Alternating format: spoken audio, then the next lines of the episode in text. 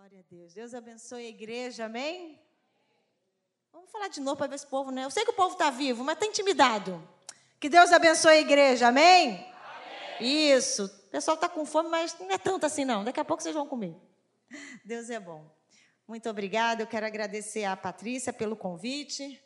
Titubeei um pouco, né, Patrícia? Falei, mas eu estou devendo pastor, pastor Saulo. Toda vez que ele me vê, ele ficava, me sabe, gente? Vamos, tu não me convida. Aí quando vem o convite, como é que eu dizer não? Aí eu falei, Sancler, você tem que estar aqui, porque tu tem que me acompanhar, que eu não, não vou sozinha, né, lá para o lote 15. Aí Deus me abençoou, o Sancler está comigo. Fiquei de pé, marido, para o povo te rever. Vem cá, fica aqui para o povo ver, eu vou deixar, vem cá. é, é o meu companheiro de viagem, né? Nós já estamos casados há 28 anos, temos dois filhos, um tem 21 e o outro está com 14. O de 14 chegou em casa do curso, era sete e pouca, né? não está aqui com a gente. O mais velho está em regime de internato no Ciaga, estudou quatro anos, Deus abriu as portas, ele está estudando, né? Está indo pela carreira do pai. Oh, meu Deus, Deus ouve as orações, está fazendo a vontade dele, porque eu sempre disse assim: Senhor, eu não quero essa provisão para o meu filho. Mas Deus é quem sabe, não é assim? Ele orou, eu ajudei a orar e ele está lá. Deus tem projetos e planos. E nós estamos aqui, ó, eu já tenho uma nora, é a Érica. Érica, não vou te chamar para falar nada, pode ficar tranquila, só para o povo te ver. Deixa o povo te ver, Érica, é tão bonitinha, tão fofinha. Oh, isso, é. Eles adoram isso, né? Adoram. Adoram. E quer falar alguma coisa? Fala, marido. Fala, marido. Deus abençoe vocês. É muito bom estar aqui de volta. Há tem um tempo que eu não venho, né, Kel? É. Uns dois anos, é. Eu estava fazendo conta que eu esqueci da pandemia. Não sei se acontece só comigo, mas tem hora que você para assim. Oi, deixa eu sair daqui. Tem hora que você para assim, você ficou meio parado no tempo. A pandemia parece que fez um, criou um vácuo na gente, né? Mas glória a Deus porque o Espírito Santo manteve esse, esse espaço. Que Deus possa abençoar vocês, que Deus possa falar ao coração de vocês, porque vocês vieram aqui e não vieram em vão. Vocês vieram para o lugar certo. E só está aqui quem tinha que estar aqui porque o Espírito Santo já está aqui, já está falando os louvores, ele vai continuar fazendo com você o que ele quer. Então, aguce seus ouvidos para que você possa ouvir a palavra. Deus abençoe, queridos. Amém. Quero agradecer, pastor Carlos, né? Ele, ah, eu, tô... eu vi você pequena, agora o Arthur já está um rapaz.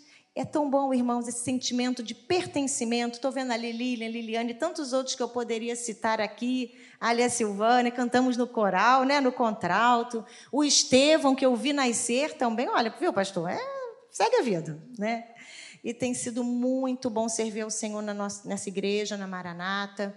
Foi aqui que o Senhor nos colocou, aqui nós crescemos Fomos adolescentes aqui, conheci meu marido na igreja, nos casamos, geramos os nossos filhos, apresentamos eles, né, eles ao Senhor, sempre trabalhando, atuando na casa de Deus, falando da palavra.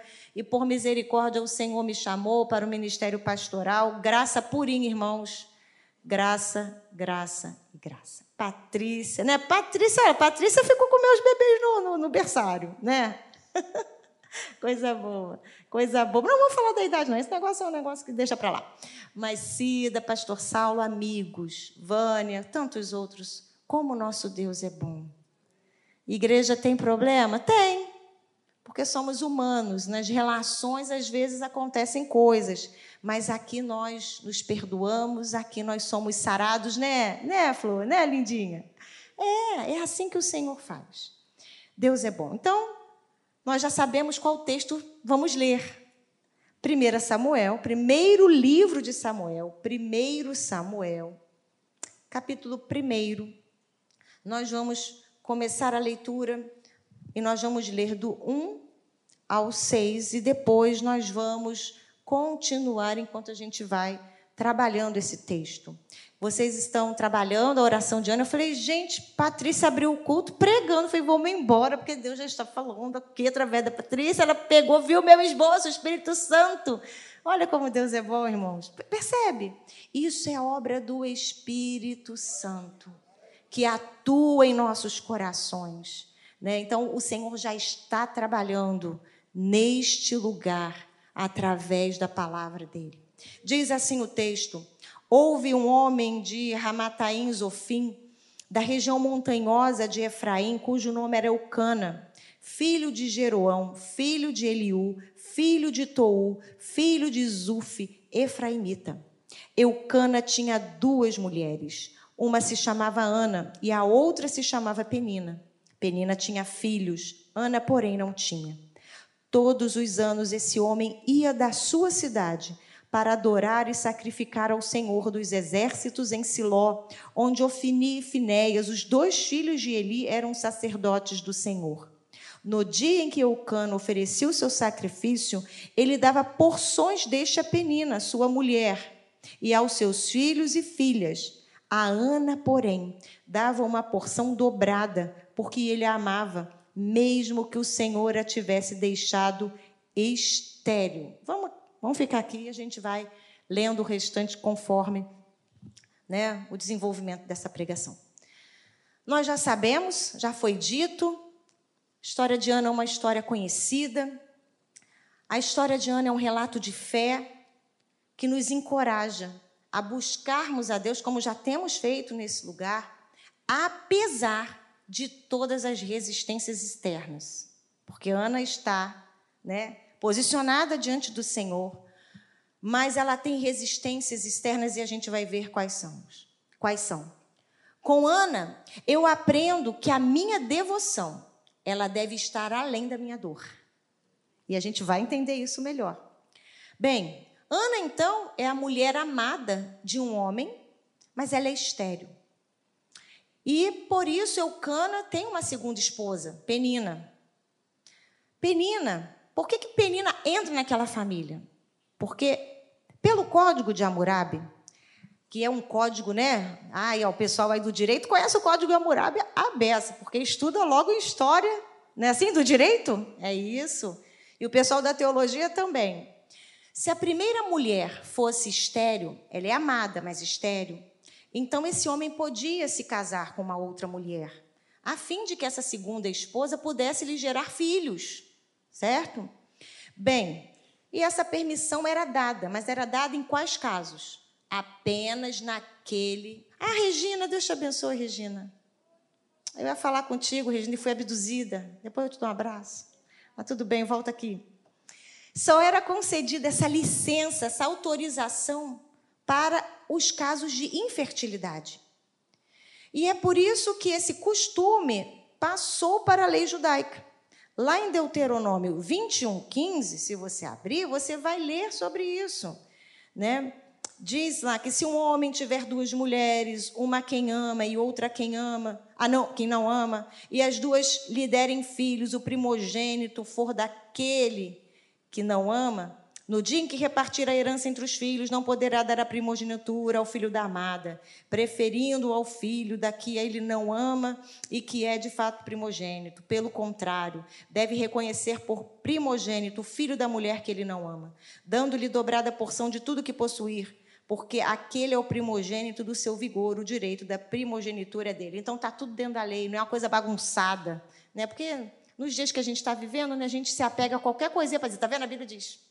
Então está rolando família né, poligâmica. Tá, tá valendo. A Bíblia tinha. Abraão tinha duas, né? Assim a gente ouve. Mas presta atenção, aqui é uma concessão. A gente está falando de cultura, né? Antigo Testamento. Mas vamos seguir. Então, o que que, o que, que significava para uma mulher ser estéreo na antiguidade? Era um infortúnio era uma condição assim terrível. Porque se essa mulher fica viúva, aí a gente tem o caso de Noemi, a gente tem o caso da viúva de Sarepeta, né? E o profeta Elias, a viúva do azeite e Elias, o profeta Elias. Percebe a condição dessas mulheres? Ficar viúva na antiguidade, sem filhos, era uma coisa terrível. Era uma velhice fadada ao descaso, ao fracasso né, ao abandono.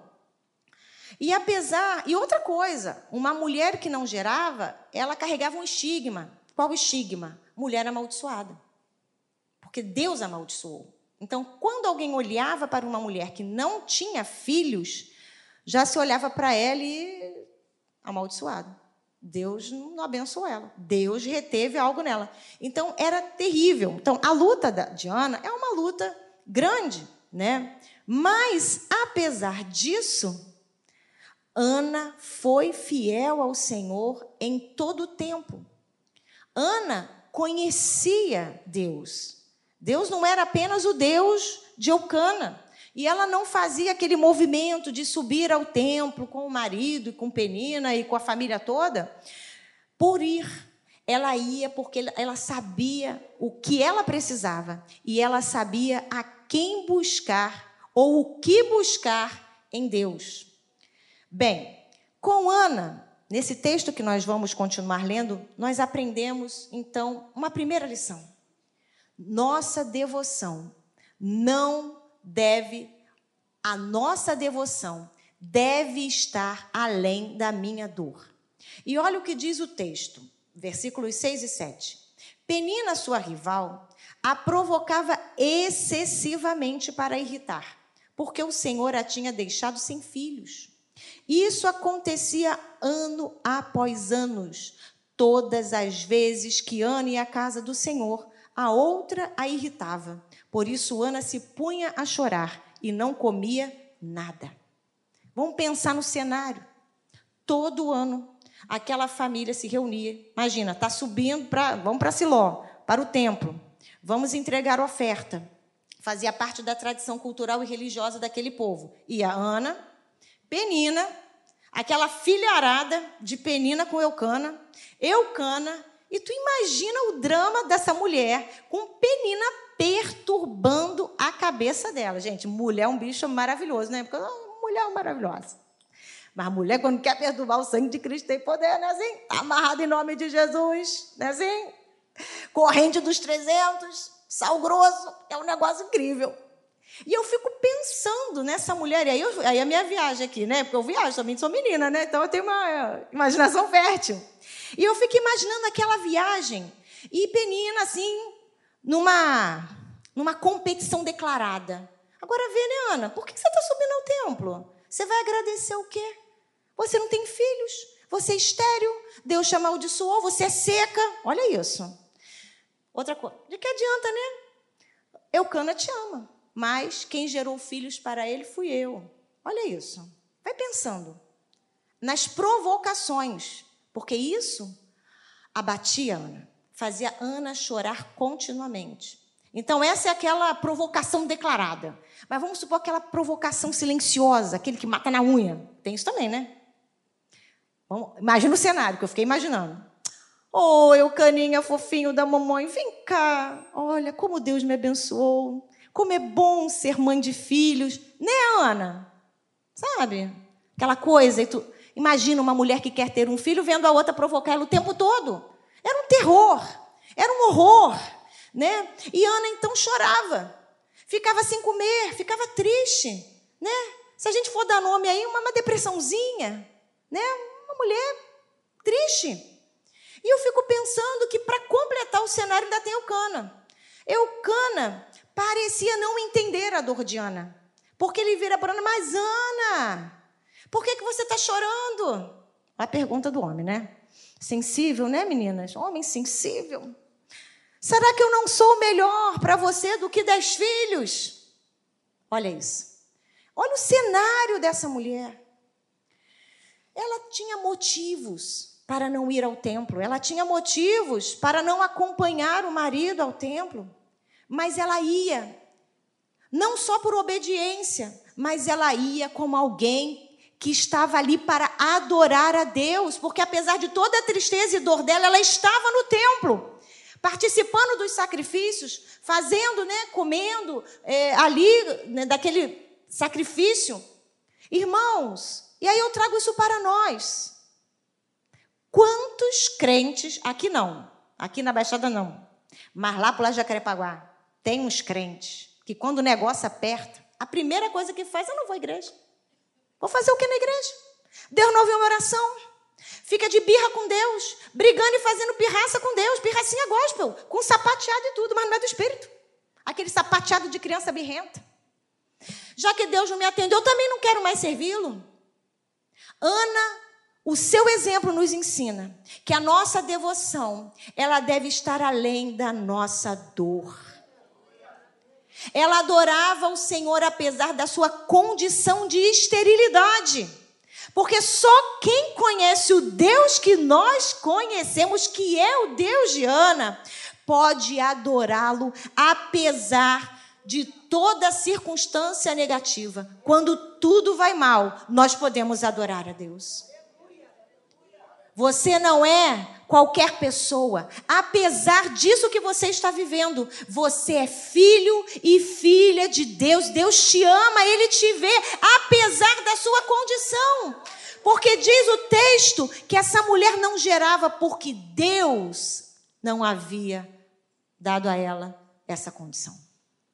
Tudo vem de Deus. Por isso nós louvamos a Deus quando tudo vai bem e nós louvamos a Deus quando tudo vai mal. Vamos seguir. Segunda lição que eu aprendo com Ana é que, mesmo abatida de alma e fisicamente fraca, porque é uma pessoa que chora. Gente, qual é o semblante de uma pessoa triste? Qual é a postura de uma pessoa triste? O ombro fecha. Ó, né? O rosto cai. Tanto que Provérbios diz que a alegria, como é que é? O coração alegre aformoseia o rosto. Quando uma pessoa está alegre, você fala: Nossa, você está tá ótima. Que rosto. O que, que aconteceu? O brilho é diferente. Então, essa mulher abatida de alma, fisicamente fraca, ela se coloca de joelhos para pedir a Deus, aquele que podia reverter a situação dela. Então, diz no verso 9: certa vez, após terem comido e bebido em Siló, Ana se levantou quando o sacerdote Eli estava sentado na sua cadeira, junto a um pilar do templo do Senhor, e Ana, com amargura de alma, orou ao Senhor e chorou muito. Fica aqui. E eu fico pensando, e já foi dito isso aqui, Ana era uma mulher que perseverava em oração. Porque ela está naquele lugar, ela sabe da sua condição, que é uma condição irreversível aos olhos da medicina daquele tempo, como ainda é hoje, apesar de todo o aparato, é óbvio que algumas mulheres engravidam por fertilização e por é, estimularem né, ovulação, isso tudo, mas nem todas. Eu conheço uma moça de posses que fez mais de oito, oito fertilizações, e ela não engravidou, mesmo com todo o recurso financeiro. Isso é uma dádiva, irmãos, é uma dádiva. E é tão interessante, eu quero falar para o público feminino. Pena que não tem muitas adolescentes aqui, jovens, porque no nosso tempo as mulheres não valorizam mais, sabe? É uma dádiva gerar. E é mesmo, irmãos. Eu falo com propriedade. Por quê? Porque eu não tinha muito esse apego à maternidade. Oh, meu sonho desde criança, quando eu brincava com as bonecas, era ser mãe tinha essa, sabe? Acho que é porque eu cuidei dos meus irmãos, eu fui meio uma mãe precoce ali junto com a minha mãe, então eu já me sentia dona daquele negócio, já tenho um monte de filho. E me casei, já casei dizendo, não me perguntem por filhos, porque pelo menos quatro, os quatro primeiros anos da minha vida eu não vou ter filho. Né, Sam? A gente já tinha um combinado. Aí começa, né? Você é assim, tá namorando, vai casar, vai noivar. Aí tu bota o pé na igreja, em nome de Jesus, eu te abençoo, casados, em nome né, do Pai, do Filho, do Espírito Santo. Tu bota o pé. E quando é que é o filho? Quando é que é o filho? Né?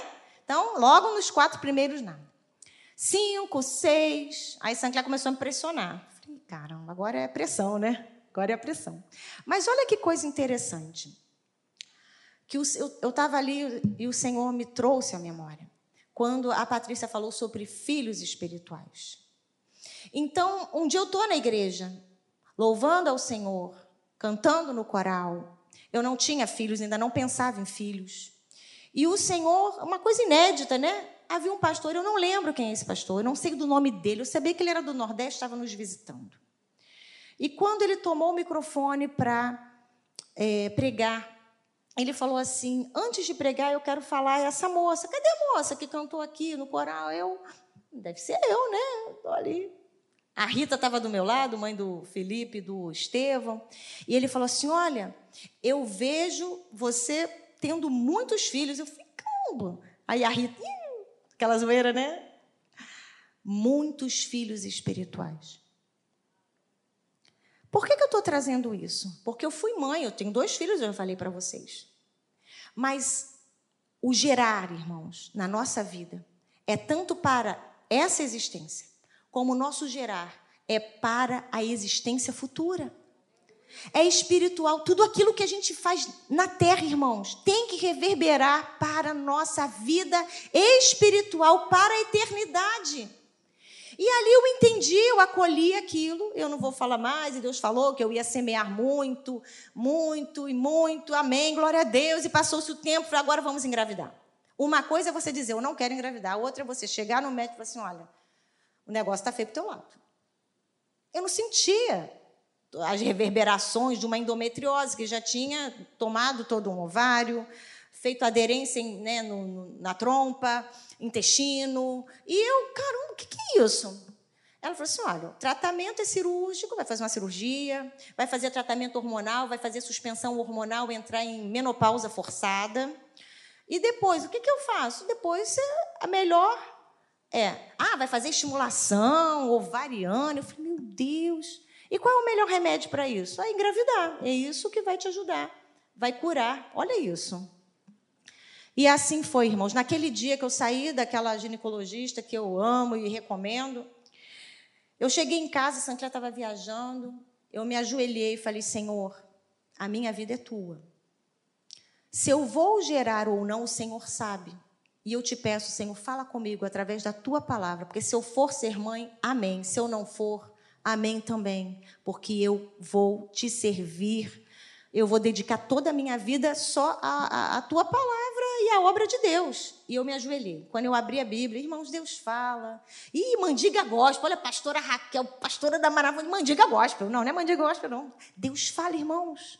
Deus fala através de uma canção. Deus fala através de uma. Deus fala até através do ímpio. Se você estiver precisando muito ouvir a voz de Deus, fala: Meu Deus, pedra está clamando perto de mim. E aí eu abri a Bíblia. Olha que coisa incrível. Quando eu abro a Bíblia em oração, de joelhos, eu abro no texto de Juízes, capítulo 14. Quando é a, o anjo do Senhor visita a mãe de Sansão. Ela é esposa de Manoá. Porque geralmente o anjo do Senhor se apresentava aos homens para falar sobre é, fertilidade sobre as suas esposas. A gente vê lá em Isaac, Abraão, a promessa, né? E eu falei, gente, fechei a Bíblia e falei, amém, você mãe. Irmão, coisa de, coisa de, só coisa de crente mesmo. E fui fazer o que tem que ser feito. Fui fazer cirurgia, fiz o tratamento, tudinho. E Deus realmente abriu minha madre, eu gerei o Arthur. Seis anos depois, gerei o, o Henrique. Isso é para dizer para vocês o seguinte: da mesma maneira que o Senhor ouviu a oração de Ana, porque Ana estava preparada para devolver o seu filho ao Senhor. Se esse é o objetivo, honrar o nome do Senhor, a sua oração vai ser respondida. Essa é a oração que o Senhor responde. A oração que está em consonância com a vontade de Deus. Porque Jesus nos ensinou a orar. E qual é a oração? Seja feita a tua vontade, assim na terra como é no céu. Jesus está sofrendo porque ele vai enfrentar a cruz. E ele diz: Senhor, se possível, passa de mim esse cálice. Mas, todavia, seja feita a tua vontade. É a vontade do Senhor nas nossas vidas que devem prevalecer. Sabe por quê, irmãos? Se você ganhar de Deus algo, aleluias, que isso seja para glorificar o nome dEle. Que não seja egoísta. E já foi dito isso aqui também. Não recebeis, pedis e não recebeis, porque pedis mal. Pedis para gastardes em vossos próprios deleites. Mas, pastora, então eu não posso pedir coisas para o meu deleite? Claro que pode. E o Senhor quer nos dar essas coisas que nos alegram, desde que a honra e a glória seja dada ao Senhor. Porque, irmãos, tem bênçãos que são verdadeira maldição na vida de um crente. Você ora, ora, ora, ora, e aí você recebe lá aquela benção, o teu emprego, a casa, o carro, sei lá qual é a sua oração. E aí você, quando toma aquela benção, você toma ela, nossa, que benção, hein? Agora ela é minha, o bichinho de estimação. Você cuida dele o tempo todo. Não dá para ir para a igreja mais. Esse final de semana tem que ir para aquela casa que eu comprei, lá em Rio das Ostras. Agora eu tenho que ir para aquela casa que eu comprei lá em Petrópolis. No São Pedro da Aldeia. Não é assim? É. Agora o Senhor me deu esse filho, mas eu tenho que ficar 24 horas lambendo essa cria, porque a cria é maravilhosa. Que coisa fofa da mãe. Ele espirrou, não dá para ir para a igreja? Ele vai para a escola, ele vai para a natação, tu manda, mas para ir para a igreja não dá. Vai pensando. Isso tudo vai te tirando da presença de Deus e você acha que Deus vai te dar algo para você sair da presença dele. Não, irmãos, tudo é para a glória de Deus. Cata o bichinho, arruma ele em casaco inteirinho e traz para a igreja. Vai no feriado. Quantas vezes? Saindo do culto, feriado na segunda. Vamos, Ruth, vamos lá para aquele apartamentozinho lá? Vamos. Botava todo mundo, nove e meia da noite, saindo do Rio para Rio das Oito, para passar um dia e vir embora. Sabe por quê, irmãos? O compromisso está aqui. Foi o Senhor quem deu. Tudo que você tem foi o Senhor quem deu, então devolve para Ele, porque foi por isso que o Senhor ouviu a oração daquela mulher. E eu vou chegar porque eu já adiantei o processo aqui, mas está tudo bem. Então Ana está chorando, mas Ana está chorando e orando aos pés do Senhor. Não tem movimento de lábios, tem lágrimas. Irmãos, há orações nossas que só o Espírito Santo pode interpretar. E que coisa maravilhosa. Cada lágrima, uma frase. E cada lágrima, frase, o Espírito Santo interpreta diante de Deus. Ela não está conseguindo falar. Ele não está conseguindo expressar dor. Não está conseguindo nem falar o que está sentindo. Mas olha, pai, é isso aqui, ó. É isso aqui. É por isso. Irmãos, eu lembro quando meu irmão morreu. Eu estava em casa também sozinha, né? Miserável, sempre viajando. Dá para entender por que, eu orava pelo meu filho para ele não ter uma profissão dessa que ficava longe de casa? Dormindo sozinha. Não sei que horas da madrugada eu atendo o telefone, alguma coisa aconteceu. E minha irmã, uma notícia assim trágica, né? A Ruth tão habilidosa, minha irmã do meio, uma, uma fofa, mas sem estratégia nenhuma. E ela me dá a notícia: oh, nosso irmão morreu. Não, nosso irmão mataram o nosso irmão. Você imagina o impacto? Eu levei anos com aquela voz, né, dela nervosa me dando aquela notícia. Irmãos, o que, que eu fiz? Joelho, pá, já caí de joelhos. Eu não conseguia falar uma palavra em português, eu comecei a falar em línguas. Línguas. Eu não sei qual oração que eu fiz, não, mas aquela oração, com certeza, o Espírito Santo estava clamando por mim, porque eu não tinha condições. É isso que eu quero dizer para você. Em momentos de muita dor, a gente tende a não querer orar. Não sei o que dizer. Está doendo tanto, Senhor, que eu não sei nem expressar. Mas vai para o joelho e chora aos pés do Senhor. Chora. Olha o que o salmista diz: registra tu mesmo o meu lamento. Olha que lágrima linda e importante. Recolhe minhas lágrimas em teu odre. Acaso não estão anotadas em teu livro? cada lágrima anotada no livro, no céu, está registrado. Ana falava para o marido, ah, chorava. Ele não entendia. E não tinha como entender. Tem coisas, irmãos, que ninguém vai entender, só você e o Senhor. Então, não adianta chorar para quem não vai resolver. De repente, você está falando para a pessoa que é o motivo da tua oração achando que por muito falar ele vai mudar. Ah, vai mudar. Hoje eu ouvi de uma pessoa. Eu achava que só se eu ficar orando, orando, orando, os meus filhos iam fazer algo.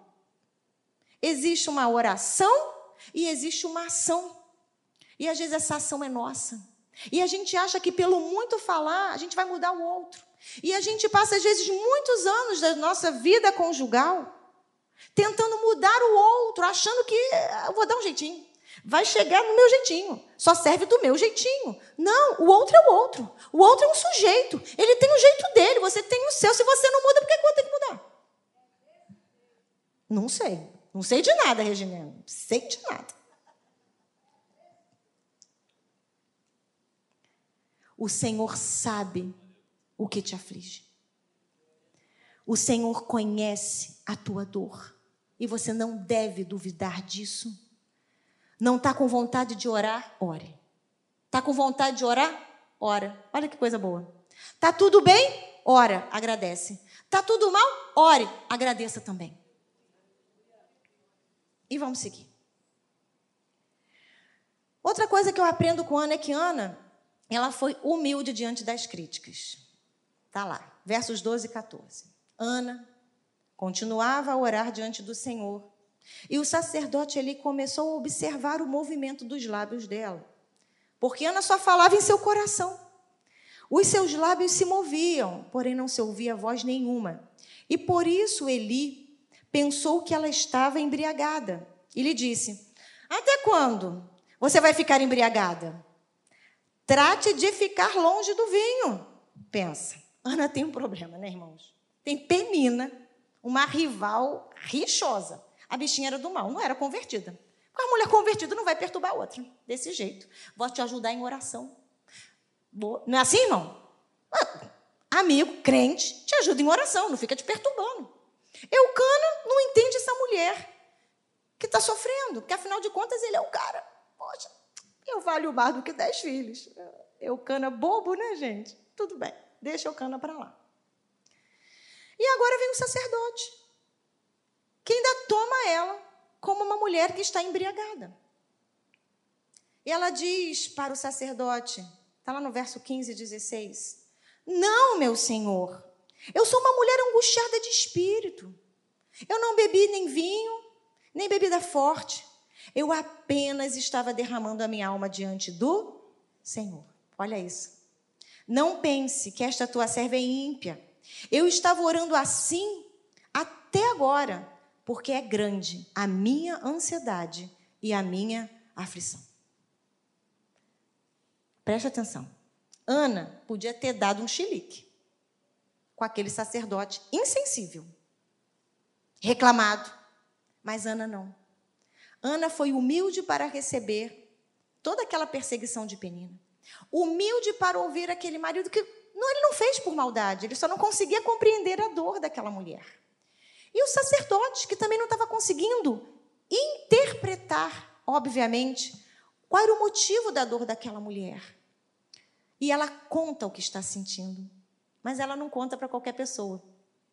Ela fala para o sacerdote. Mesmo que o sacerdote, insensível no sentido de não entender o que estava acontecendo, discernir o que estava acontecendo, ela fala para o sacerdote, irmãos. E aí eu fico pensando, Quantos de nós também, muitas vezes, rompemos com a igreja, rompemos com Deus, porque a gente começa a olhar para o homem. Ah, o pastor não falou comigo. O pastor não é, me ligou. O pastor, como se o pastor tivesse isso, uma bola de cristal, para saber o que acontece com cada um. Você precisa falar. E Ana diz, ela explica por que ela estava naquele sofrimento. Então eu quero dizer para você uma coisa: o que você está sentindo precisa ser declarado. Quando te perguntarem, você pode falar. Calma, não me tenha como uma pessoa que não tem fé, não é isso. Mas fale para a pessoa certa, porque o sacerdote podia estar. Tá, ele tinha lá uma dificuldade com os filhos, ele já tinha perdido né, o time da liderança da sua casa mas ele era o sacerdote. Ele veiculava a palavra. Então, se você tem que olhar para alguém, olhe para Jesus, mas entenda que quem está diante de você é um homem. E com certeza em mim você vai achar falha. Com certeza. O pastor Saulo, um pouquinho. O pastor Carlos, não. Não vai achar falha nenhuma. Vai passar direto. Eu estou falando isso, irmão, sabe por quê? Porque muitas pessoas dizem se decepcionar com Deus porque se decepcionaram com o homem. Coisas incríveis, né? Às vezes você está ouvindo algo da parte do Senhor, porque essa palavra é maravilhosa. Quem está veiculando ela é que vai dar conta diante do Senhor do que ela está fazendo com aquilo. Mas a palavra é transformadora. A palavra é transforma, a palavra é limpa, a palavra é, tá, é, bíblica, é Deus falando. Se tiver alguma coisa fora da Bíblia, tu mete o pé porque está tudo errado.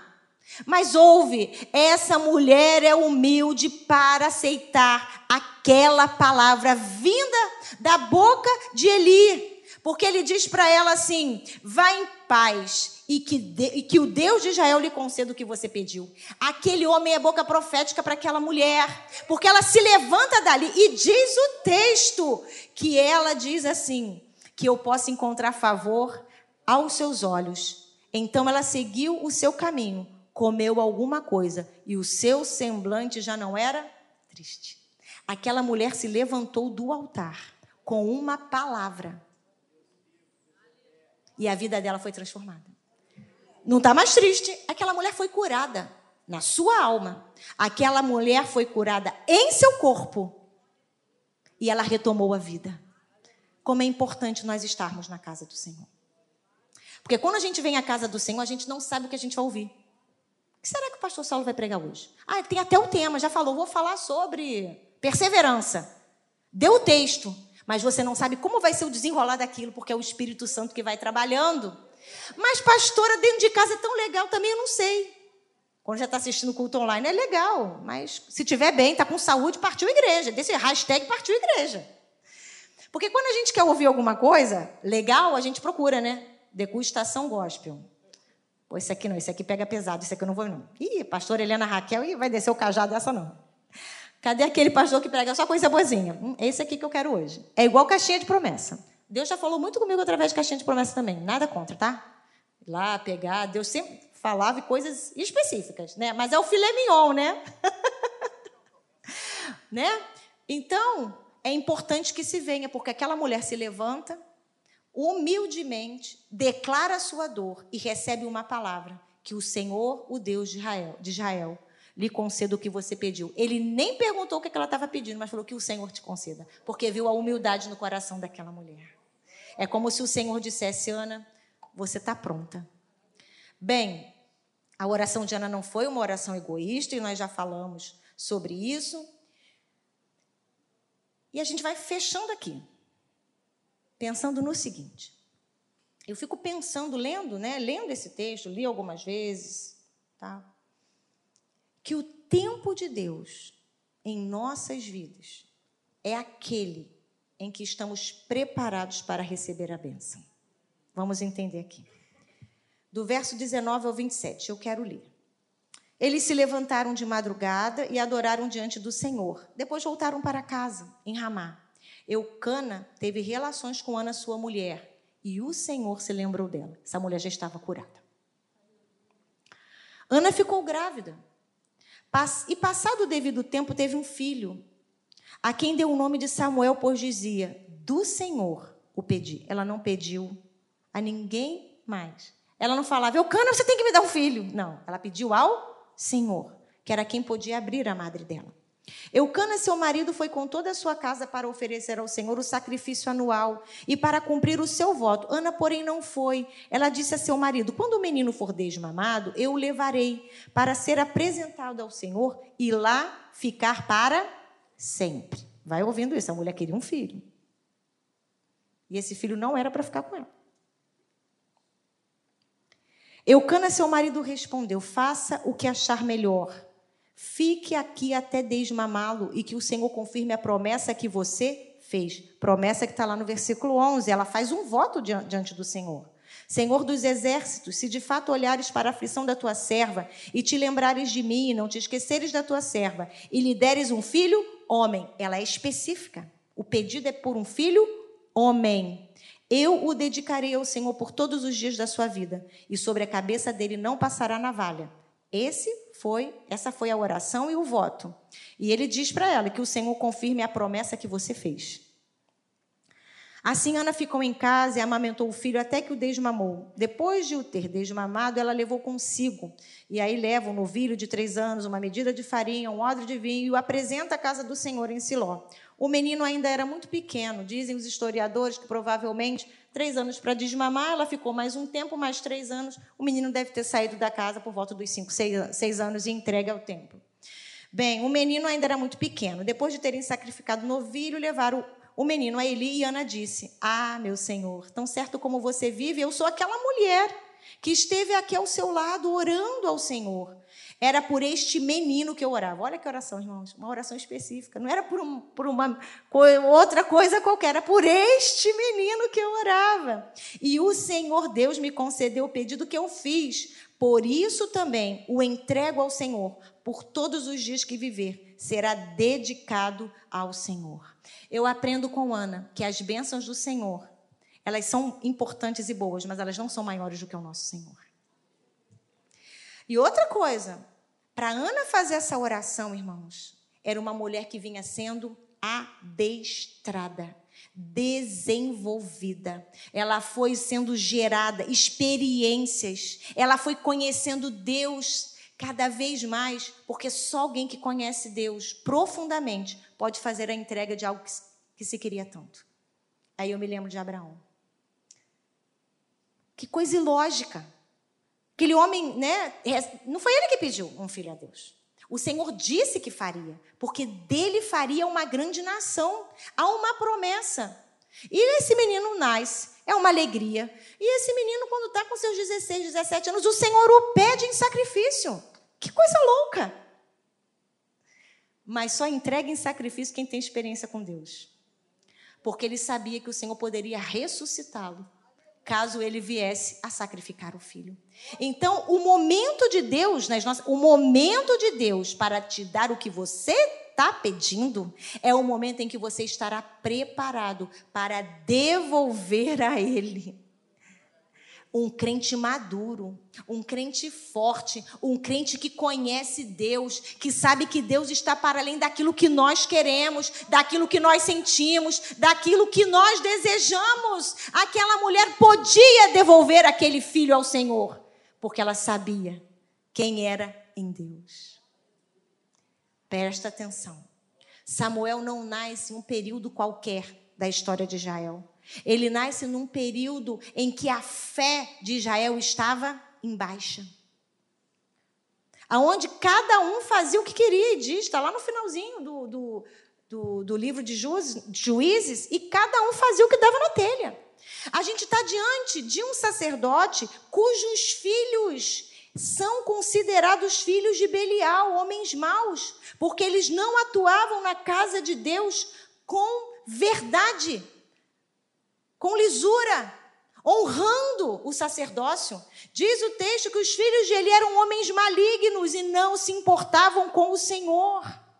E diz o texto que era grave o pecado daqueles moços diante do, diante do Senhor, porque eles desprezavam a oferta do Senhor. Diz mais o texto, está tudo no capítulo 2, que Eli ele já era velho, ele ouvia tudo que os filhos faziam, o povo reclamava, eles se deitavam com as mulheres, eles retiravam a gordura e a carne do sacrifício. Isso era detestável. Deus abominava aquilo. E eles não ouviam mais a voz do seu pai, porque o Senhor os queria matar. Já havia uma sentença sobre a casa de Eli. Preste atenção. E Ana faz uma oração de entrega por um menino que ela dedicaria ao Senhor. E esse menino faria total diferença na história daquele povo. Percebe? Gente forjada.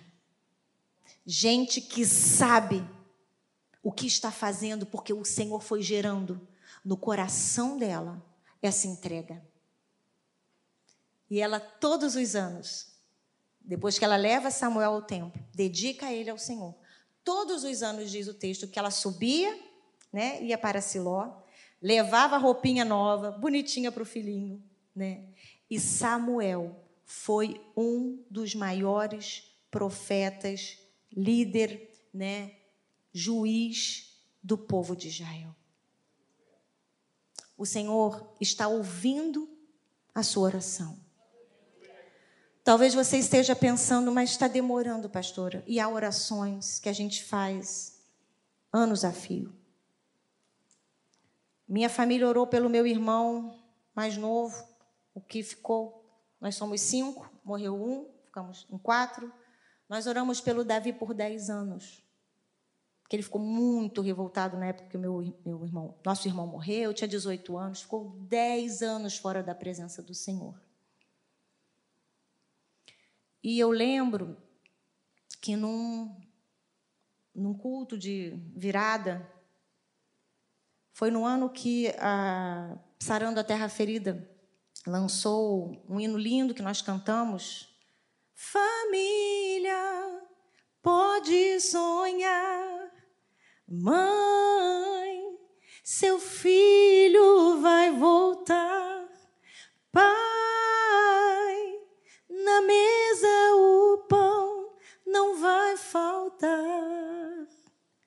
Eu ensaiei aquele hino com a equipe e cantei aquele hino crendo.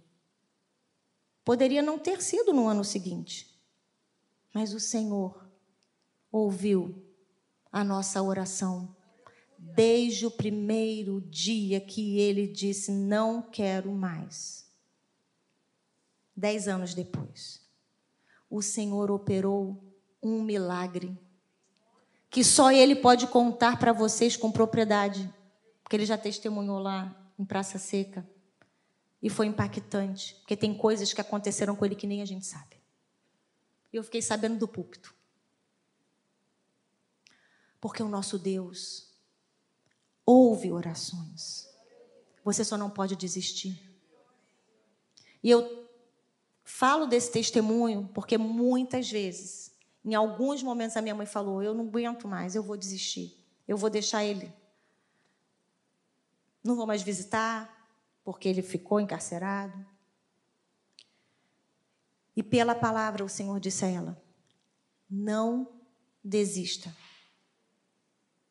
Não deixe de orar. E ela perseverou. E o Senhor fez. Isso se já fazem 15, 16 anos. Hoje ele é pai de dois filhos, bem empregado, porque ele dizia: Como eu vou trabalhar? Eu parei, parei de estudar. O que, que vai ser do meu futuro? É um menino honrado, querido, muito bem visto pela, pela, pelos seus chefes. Ele trabalha embarcado. Deus muda sentenças. Deus mudou a sentença de Ana, porque Ana não saiu do altar.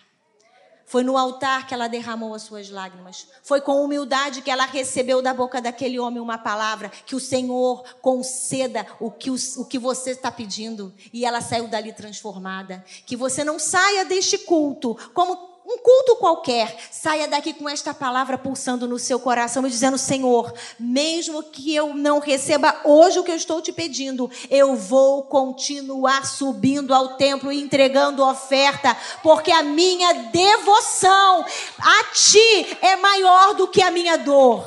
Aleluias! Aplauda o nome do Senhor e vamos ficar de pé. Glória a Deus.